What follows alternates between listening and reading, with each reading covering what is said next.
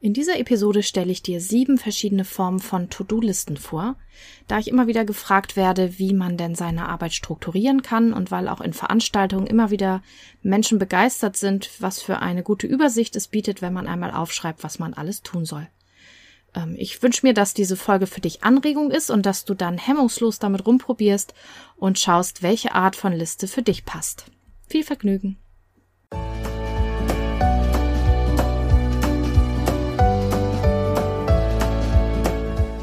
Hallo und herzlich willkommen zu diesem Podcast. Ich bin Katrin Grobin und du bekommst von mir hier viele hilfreiche Methoden, Tipps und Übungen rund um die Themen weniger aufschieben und entspannter leben. Ich wünsche dir spannende Erkenntnisse und ganz viel Freude damit.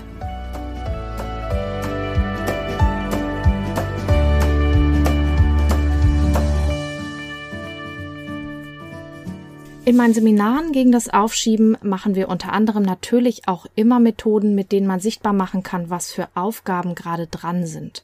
Und ganz weit vorne sind natürlich die sogenannten To-Do-Listen. Und äh, es gibt immer wieder Teilnehmer, die noch nie eine To-Do-Liste gemacht haben auf der einen Seite und auf der anderen Seite gibt es Menschen, die das zwar tun, aber dann mit einer endlosen To-Do-Liste da sitzen und frustriert sind, weil sie das nicht schaffen, was sie sich aufgeschrieben haben. Und irgendwo dazwischen oder auch am einen oder anderen Ende befindest du dich vermutlich und deshalb stelle ich dir jetzt sieben verschiedene Arten von To-Do-Listen vor. Und meine Idee dazu ist, dass du dir dann wie immer raussuchst, was genau zu dir passt und auch ausprobierst, welche Art dir vielleicht hilft, ein bisschen mehr Übersicht zu haben, mit dem Ziel natürlich so viel zu planen, wie nötig ist, um ins Tun zu kommen und so wenig wie möglich, damit dann das Tun auch wieder im Vordergrund steht. Variante 1 ist die ganz normale To-Do-Liste. Wenn du bisher noch nie sowas gemacht hast, kannst du einfach einen Zettel nehmen und alles aufschreiben, was du eben gerade zu tun hast. Das hat für viele den Vorteil, dass man einmal alles, was im Kopf ist, raus hat und ja einen guten Überblick hat über die Dinge, die zu tun sind. Das kann sehr entlastend sein. Das hat dann fast schon was vom Braindumping, wozu ich ja auch schon eine Episode hier veröffentlicht habe. Dann hat man einfach die Dinge nicht nur im Kopf, sondern auf dem Zettel. Ein Nachteil, wenn es einfach die klassische To-Do-Liste ist, ist, dass es schnell zu viel werden kann, denn wir haben in der Regel ja eine Vielzahl von Aufgaben zu bewältigen und es kann gut sein, dass du schnell den Überblick verlierst und frustriert bist, wenn du das Gefühl hast, du solltest das jetzt alles an einem Tag machen. Deshalb gibt's in der Folge ein paar Abwandlungen dieser normalen To-Do-Liste, die diese Fehler oder diese Probleme beheben sollen. Die zweite Variante ist so ein Fall, das ist die Ivy Lee Methode oder auch Ivy Lee Liste könnte man sie auch nennen. Auch dazu gab's schon eine Episode, deshalb halte ich das hier sehr kurz. Da geht es darum, dass man auf der To-Do-Liste für den nächsten Tag am Vorabend maximal sechs Aufgaben einplant. Und ich sage auch immer sechs Aufgaben nur dann, wenn es nicht sechs große Aufgaben sind, ja, sondern wenn es kleine oder einige große und einige kleine Aufgaben sind.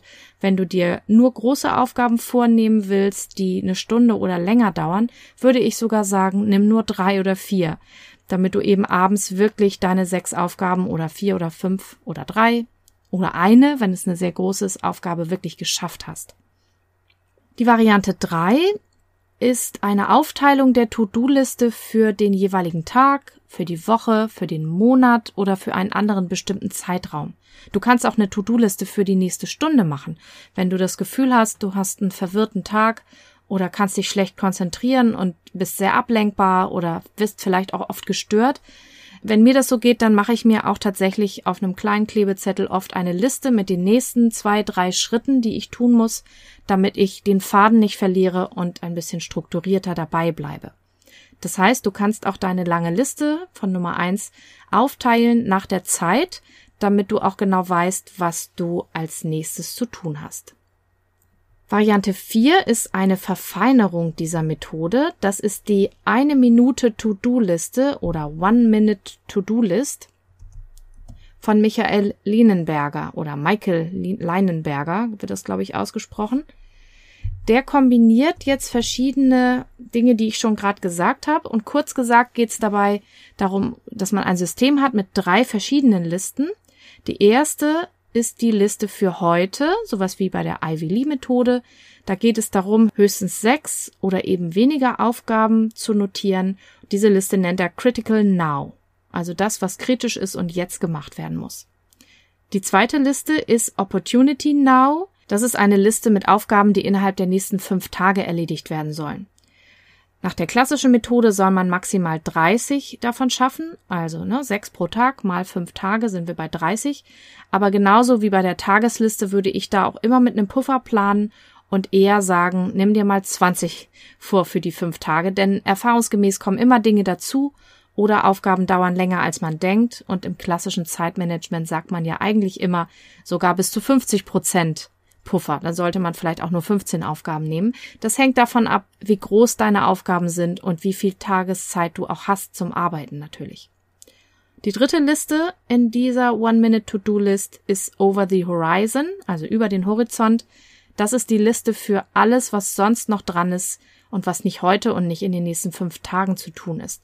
Das heißt, das ist die Liste, wo du alles, was noch dran ist und was du noch auf dem Zettel hast, erstmal hinschreiben kannst, damit du es eben nicht im Kopf behalten musst, um den Kopf auch zu entlasten und äh, was aber jetzt noch nicht kritisch ist.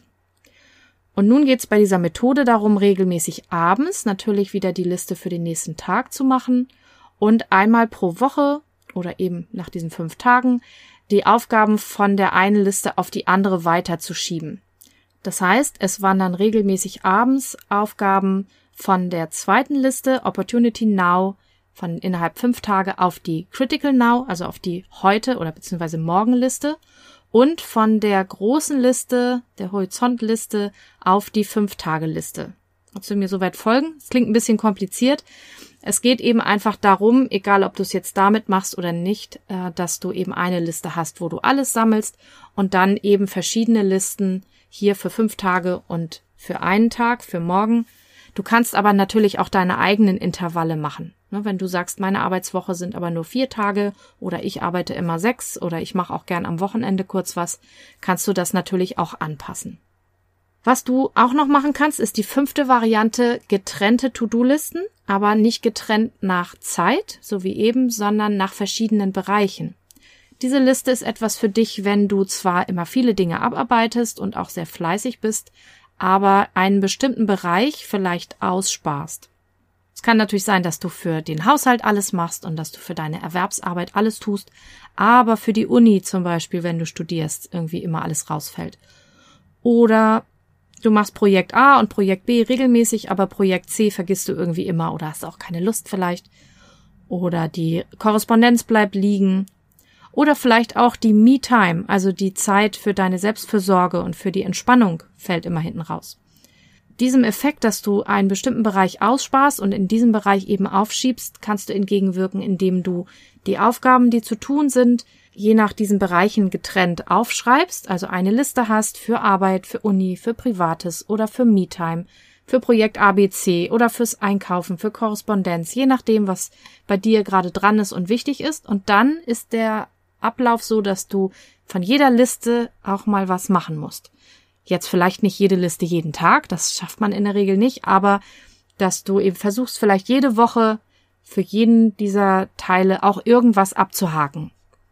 Sodass du mindestens merkst, um welche Liste du immer einen langen Bogen machen willst. Und dann kannst du wieder überlegen, welche Methode kannst du anwenden, um mit dieser Liste auch ins Tun zu kommen. Die sechste Liste, die du anwenden kannst, ist die Zwei-Minuten-Liste. Das ist eine Liste, auf der du nur Aufgaben aufschreibst, die innerhalb von zwei Minuten zu erledigen sind. So ganz schnelle Dinge, die du sofort machen kannst. Eine kleine E-Mail, wo du nicht recherchieren musst, die du einfach schreiben kannst. Eine Briefmarke raussuchen, wenn das bei dir nicht so kompliziert ist.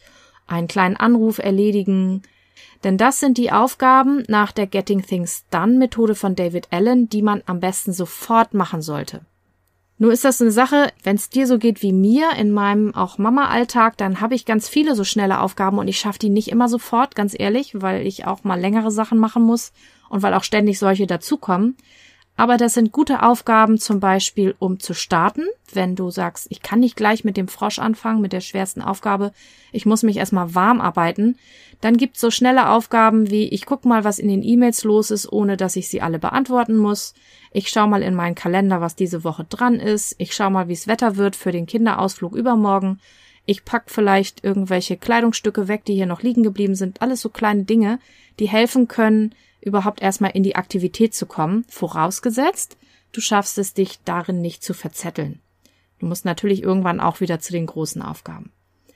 Und es hilft mir zumindest immens, wenn ich auch diese kleinen Aufgaben irgendwo notiert habe. Oder auch du kannst einen Zeitblock nehmen, wo du nur zwei Minuten Aufgaben machst. Das kannst du auch zum Beispiel machen, wenn du schon ein bisschen müde bist und für die großen Denkaufgaben keinen Kopf mehr hast.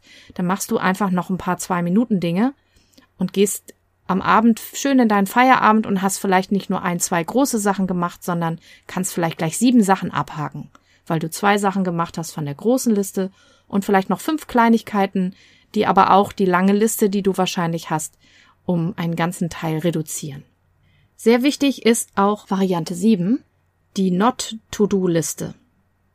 Das ist die Liste, auf der du auch aufschreiben kannst, was lasse ich heute weg, beziehungsweise was lasse ich aktuell weg, um Zeit für anderes zu haben. Da geht es darum, Prioritäten zu setzen und auch ganz bewusst einmal Nein zu sagen und zu schauen, was fällt heute weg, was mache ich heute ganz bewusst nicht, damit ich Zeit habe für die anderen Dinge. So, nach diesen ganzen verschiedenen Listen geht es noch darum, auf welche Art und Weise du diese Listen führen kannst. Deswegen hat das jetzt keine eigene Nummer, ist die heimliche Nummer 8.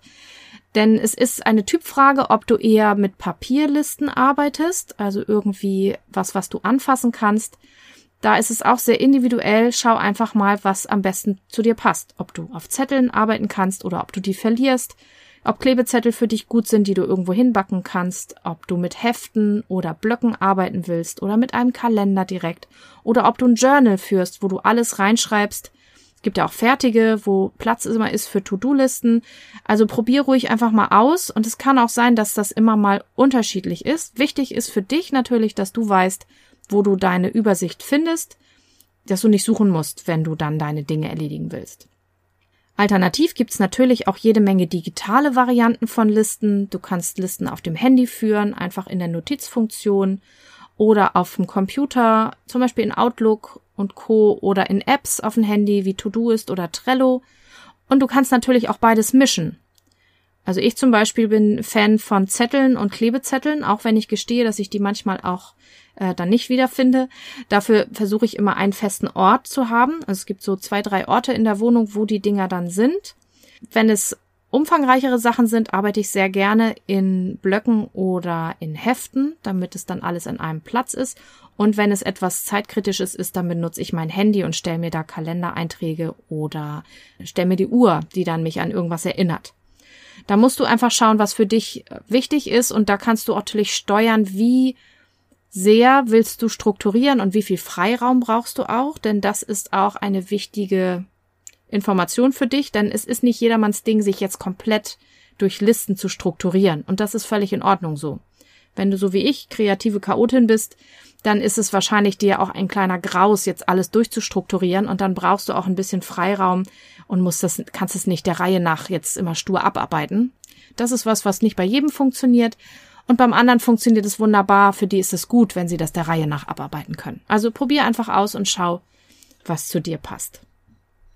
Ich hoffe, diese Anregungen helfen dir weiter. Probier gerne aus. Und wenn ich irgendeine wichtige Liste vergessen haben sollte, die dir ganz persönlich wunderbar weiterhilft, dann lass es mich doch gerne wissen und schreib mir. Dann mache ich vielleicht irgendwann eine Fortsetzung von dieser Episode, denn es gibt bestimmt noch ganz viele andere Varianten von Listen und äh, Notizmöglichkeiten. Und wenn du Fragen hast, und Anliegen, dann kannst du dich natürlich auch bei mir melden. Bis zum nächsten Mal.